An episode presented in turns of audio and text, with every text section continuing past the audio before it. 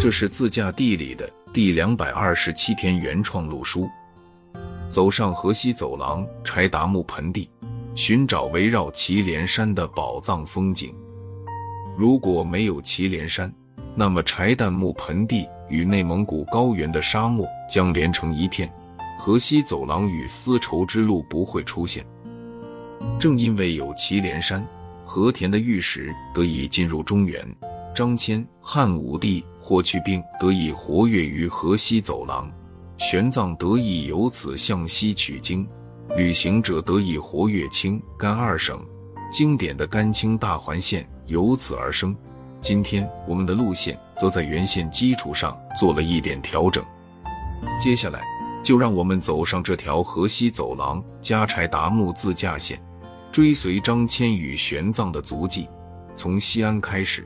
走过明星煌煌的黄河，见到马踏飞燕的故乡武威，欣赏张掖美丽的丹霞，一路闯过天下第一雄关嘉峪关，于名誉中外的敦煌向南而行，进入柴达木盆地，寻找大柴旦美丽的翡翠湖，即三一五上的 U 型公路水上雅丹，格尔木的察尔汗盐湖万丈岩桥。最终一路吹着青海湖的风进入西宁，理解中国多元文化的一条线路。秦岭西凉段，从西安仰望秦岭，它就像是一条不知深有多长的龙，见证了无数帝王的生死。由这片历史文化丰富的土地向西，进入古西凉地域，沿途的城市将为我们带来许多惊喜。第一站西安。一座西安城，半部华夏史。当汉武帝看到外出十三年的张骞回到长安那一刻，他知道汉朝的兴盛势不可挡。从此，河西走廊的地理区域一直处于人们的视野中，西安也因此多了一层特殊的地理意义。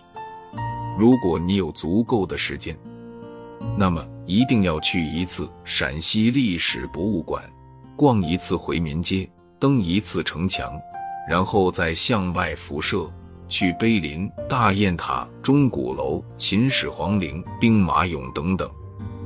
陕西历史博物馆由于周秦汉唐所留下的重要宝物大多都收藏在这里，所以它大部分时间都大排长龙，而进去之后。基本上会耗去你大半天的时间，但这也是你了解西安的第一步。西安碑林博物馆，九百多年历史的西安碑林，荟萃着历代书法艺术品。你可以在这里看到颜真卿、赵信、董其昌等名家真迹，也可以看到古时中外交流的碑刻。回坊也称回民街，坊来源于古代方氏制度。街道基本保留了唐代时期的规划。如果你想看长安，那么就来回坊走走吧。自驾小贴士：西安市距天水市约三百六十五公里，行车用时约五小时，全程可走 G 三十连霍高速，过宝鸡而到天水。第二站天水，西皇故里。由西安出发到天水。中间会经过一个叫宝鸡的地方，这座城市本身没有什么特别之处，多数人也把这里当作经过的地方。这座城当年最重要的事情，莫过于将蜀道难化作坦途的陆川铁路——宝成铁路。之后一路沿着渭河出陕西，入甘肃，就到了天水。这是可能是一座令甘肃人都会喜欢的城市。无论是古迹还是文化，都让国内许多城市汗颜。它既是伏羲氏的起源地、秦国的开端，亦是佛教东传的重要节点城市之一。对于国人而言，“伏羲故里”这个词本身就是热点词语，因而导致许多城市都会争抢一下，好以此为卖点，争得一些旅游流量。但真正担得起“伏羲故里”的，也就天水了。除了每年的伏羲公祭，连天水博物馆都从城隍庙搬到了伏羲庙。虽然伏羲庙只有七百余年历史，且经过多次重修后新旧参半，但依旧是一个值得逗留半日的地方。此外，除了伏羲庙，还有一个不应错过的地方——麦积山石窟。在我国四大石窟中，若论自然景色，当以麦积山的自然景色为最佳。特别是秋季时分，云雾缭绕，细雨如絮，化为麦积烟雨，令人着迷。看路者说，参观麦积山石窟的时候，最好找个讲解员，再带上手电筒。以便对石窟有更深刻的认识了解。自驾小贴士：天水市距兰州市约三百零九公里，行车用时约三小时五十分钟。由天水上济三十连霍高速经武山县定西市，后转接二十二青兰高速进入兰州。第三站兰州，请给我一只兰州。每每提及兰州，人们总会想起拉面二字。但兰州人往往会纠正你，那叫兰州牛肉面。兰州建成的时间并不算长，即使在秦汉征伐年间，也只是陇西郡的辖地，直到汉昭帝才至金城县。它在人们的认知中，除了地理上的中国中心，就只剩下西北节点了。人们在这个中心来来去去，鲜少有人停留，认真了解这座城市。倘若你时间不多，那么只需知道一面、一书、一河、一桥即可。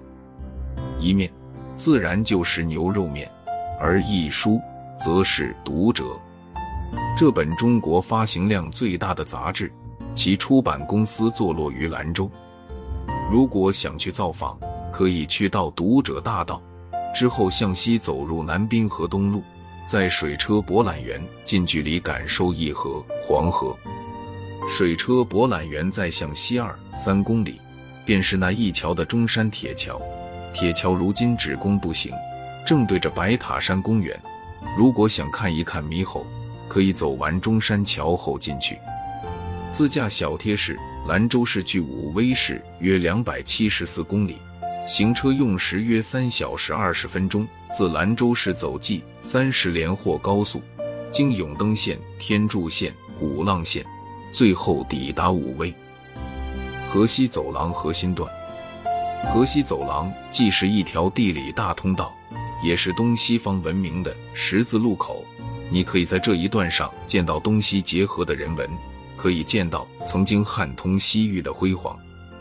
第四站武威，马踏飞燕的故乡。离开兰州，来到武威，就正式进入了河西走廊。作为河西四郡之一，武威虽以武为名，彰显武功军威，但却是一座文化名城，有西北地区第一大孔庙——武威文庙。武威音乐乐器兴盛一时，以《凉州词》为音乐文化标志。宫调曲的《凉州》，在达官显贵、宗室名流间广为流行。诸如孟浩然作七言律诗《凉州词》，白居易《秋夜听高调凉州》中所云：“促张贤助吹高管，一曲凉州入绝了。”倘若对西夏文化有兴趣，武威西夏博物馆不应错过，这是国内最重要的西夏文化博物馆。看路者说，游玩武威不应该错过的小吃当然是凉州三套车。走进城区北关市场，点一份三套车，就不算没白来武威。自驾小贴士：武威市距张掖市约两百五十公里，行车用时约三小时。从武威往西走 G 三零连霍高速，经永昌县、山丹县后到张掖。第五站张掖，半城烟沙半城画。离开武威之后。祁连山的特殊地貌也将徐徐展开。若风天气晴朗，山顶上的雪峰随之入眼。武威往张掖的这一段路上，会经过一个永昌县，在县中有一个离间村，被称为罗马村。村中的居民虽然在民族上是汉族，但他们却有着汉族人没有的特征，如高鼻梁、黄头发、有色眼睛。据说是曾经罗马兵团在这里逗留过。现代科学也对此进行研究，并证明村中的居民基本是罗马人的后裔。倘若有兴趣，可以花点时间造访村中的离间古城，是一处不错的景点。张掖，别称甘州，即甘肃的甘。当年隋炀帝会见西域诸国君主使臣的地方，便选在张掖。张掖可玩的地方比较多。但自驾旅行者去的一般有两个：山丹军马场与张掖七彩丹霞。军马场坐落于山丹县，因大片开阔的绿色草地、飞奔的骏马群而成为河西走廊上的热门景点。山丹过去几十公里的胭脂山，是这座小县城最为著名的人文景观。当年霍去病大败匈奴，使得匈奴悲歌：“失我胭脂山。”使我嫁妇无颜色，说的便是这里。张掖的七彩丹霞在各种旅行攻略上经常被提及，反倒将马蹄寺与黑水国遗址给遗忘了。黑水国遗址离张掖城区十余公里，是弱水三千，只取一瓢饮中弱水的流出地。东汉末年，郑康成所曰：“弱水出张掖。”遗址虽断壁残垣。但依旧傲然。若想感受来自丝绸之路与河西走廊的繁华，这里是不错的去处。马蹄寺的石窟艺术较中国四大石窟有所差距，但如果抛去石窟艺术，这里的自然风景不会让你失望。因坐落于祁连山山脚下，有着漫山遍野的翠绿草场、圣洁的积雪，以及如烟如织的高山瀑布。开路者说：“如果对罗马村感兴趣，可以去找找看。要是赶路的话，不建议去，花的时间会比较多。”自驾小贴士：张掖市距酒泉市约两百零七公里，行车用时约两小时二十五分钟。张掖走 G 三十连霍高速，经临泽县总寨桥而到酒泉。第六站酒泉，均为张掖进酒泉。作为河西四郡的酒泉，虽然历史悠久，但对旅行者的吸引力比不上隔壁的嘉峪关以及更远点的敦煌。市区中的酒泉公园是一个不错的散心处，园中拥有河西走廊唯一保存完整的汉式园林。此外，往东北方向走 G 二一三，可以去到东风航天城，也就是酒泉卫星基地。运气好的时候，还可以亲眼见到卫星发射。酒泉往西过北大河，走个十几公里，也就到了嘉峪关市区。这座年轻的钢铁工业城被显朝气，独一无二的嘉峪关成为无数自驾旅行者的必打卡地。看路者说，酒泉的行政级别比嘉峪关更高，各种基础设施跟住宿、餐饮也会比嘉峪关好。可以选择在酒泉住，然后去嘉峪关玩。嘉峪关要看的风景是每天日出日落洒在关上，土黄色的嘉峪关在日出的朝阳或夕阳的霞光下，呈现出一种如梦似幻的光彩，非常漂亮。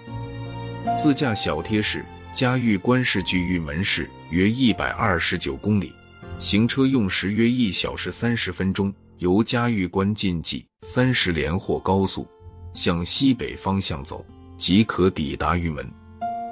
第七站玉门，孤城遥望玉门关。许多人认识玉门，一般是从王之涣《凉州词》中的“春风不度玉门关”开始。玉门之名源于玉石，早在丝绸之路形成之前。新疆与中原之间就有多条输送和田玉的商贸路线，河西走廊是其中一条。一些学者称它为玉石中线。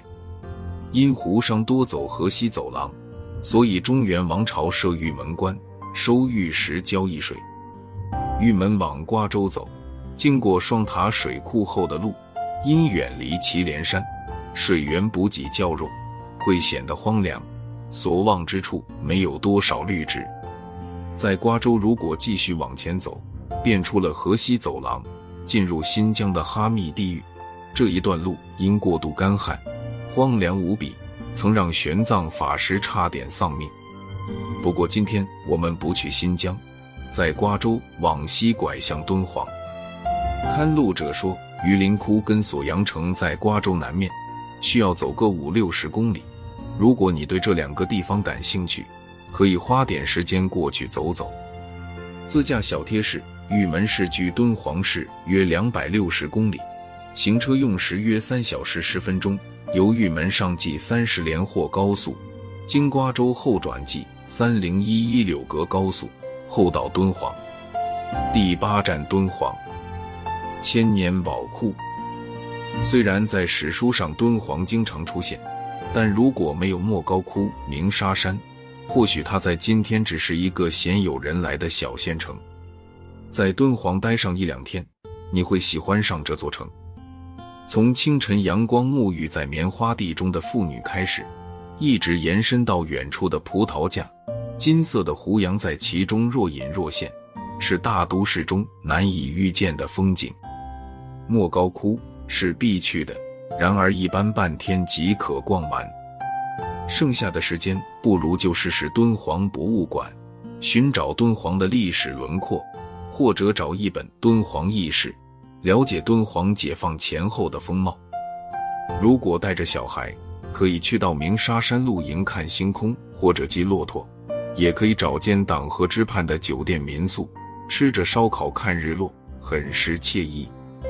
自驾小贴士：敦煌市距大柴旦镇约三百六十九公里，行车用时约四小时五十分钟。敦煌上计三零一一柳格高速，经阿克塞县。博罗转井镇团结乡后进入大柴旦柴达木盆地段，在中国的省份地区中，很少有像青海这样的地方。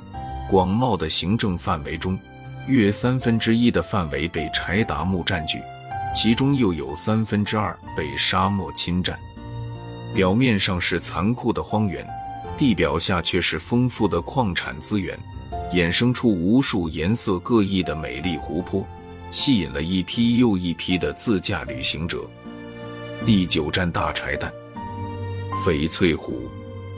翻过当金山，再走一段路，就离开了甘肃，进入青海。这也意味着从祁连山脉过渡到了柴达木盆地。柴达木盆地是中国最干旱的地区之一。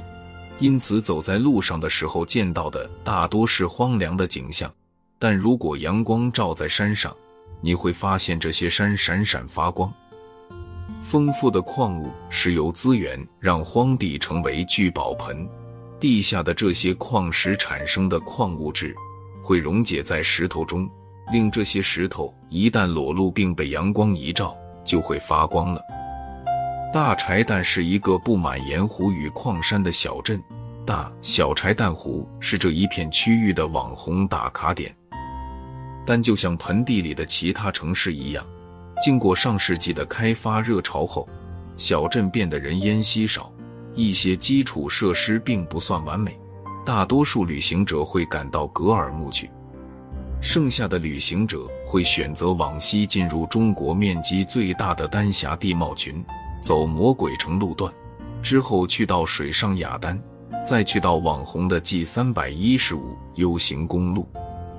G 三百一十五以前比较荒凉，走这条路的车子也比较少，途经的地区除了沙漠就是荒凉的山地，因此也被称为孤独公路。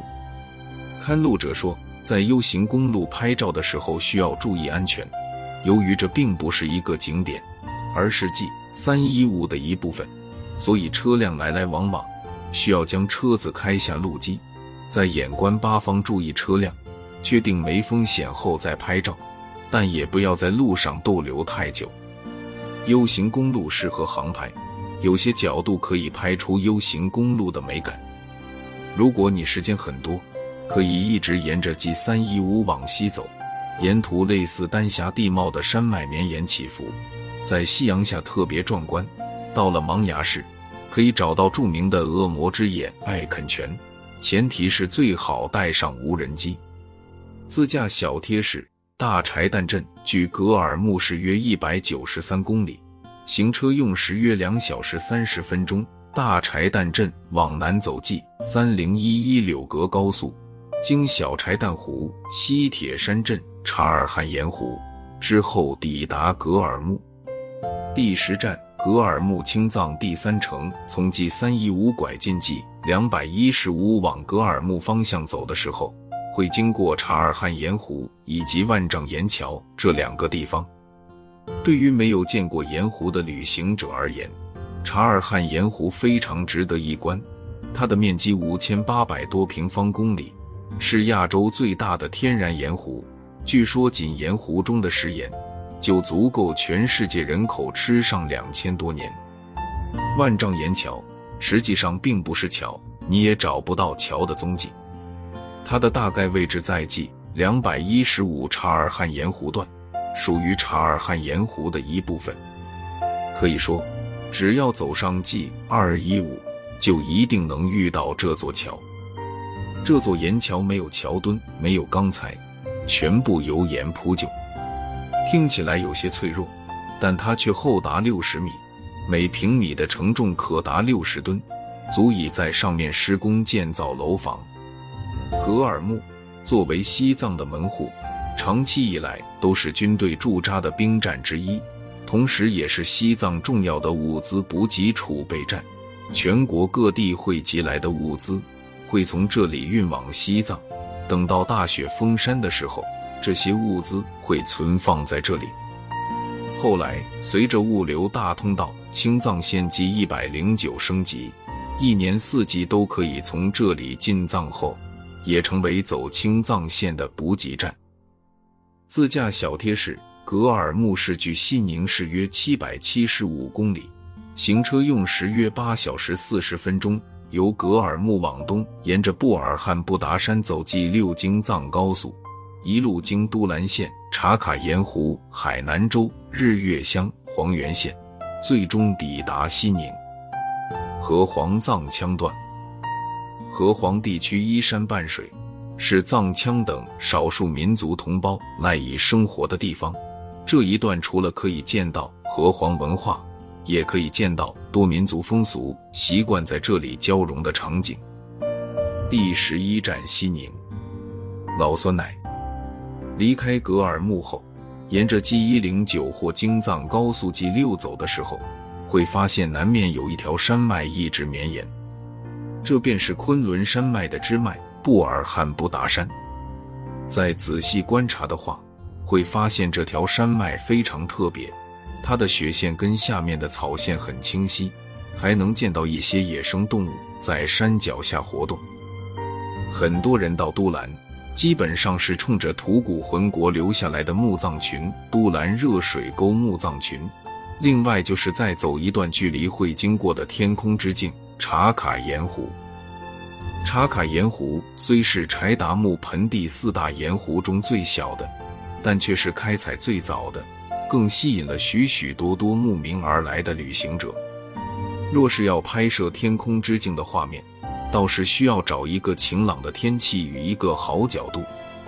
作为文化古城与青海省会，西宁发展迅猛，却有些低调。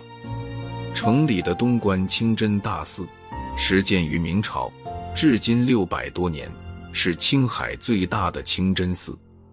每逢周五为大礼拜时间，若要参观，最好避开这个时间。同时，参观的时候需保持安静。